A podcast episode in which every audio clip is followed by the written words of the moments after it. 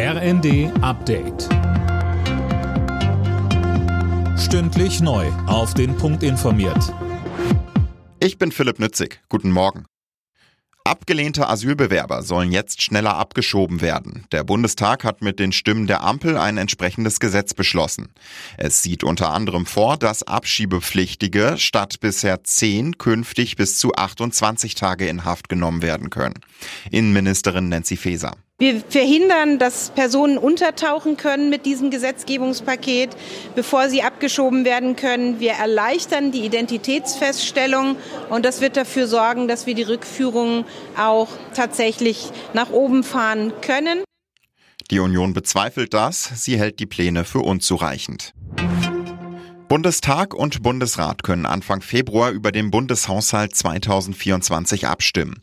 Er ist am Abend vom Haushaltsausschuss genehmigt worden. Die Bundesregierung will rund 477 Milliarden Euro ausgeben und die Schuldenbremse zumindest vorerst einhalten. Die NATO bereitet sich auf den Ernstfall vor.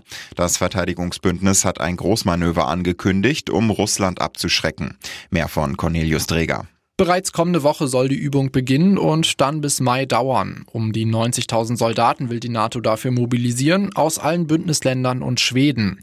Bei dem Manöver soll ein russischer Angriff auf NATO-Gebiet simuliert werden. Die Rede ist von der größten NATO-Übung seit dem Kalten Krieg. Großbritannien etwa will sich mit 20.000 Kräften aus Heer, Luftwaffe und Marine beteiligen. Wie viele Soldaten die Bundeswehr beisteuert, ist noch nicht bekannt. Bei der Handball-EM hat die DHB-Auswahl ihren ersten Sieg in der Hauptrunde eingefahren. Gegen Island stand es am Ende 26 zu 24. Überragender Mann auf der deutschen Seite war Torwart Andreas Wolf. Der nächste Gegner ist dann Österreich am Samstagabend. Alle Nachrichten auf rnd.de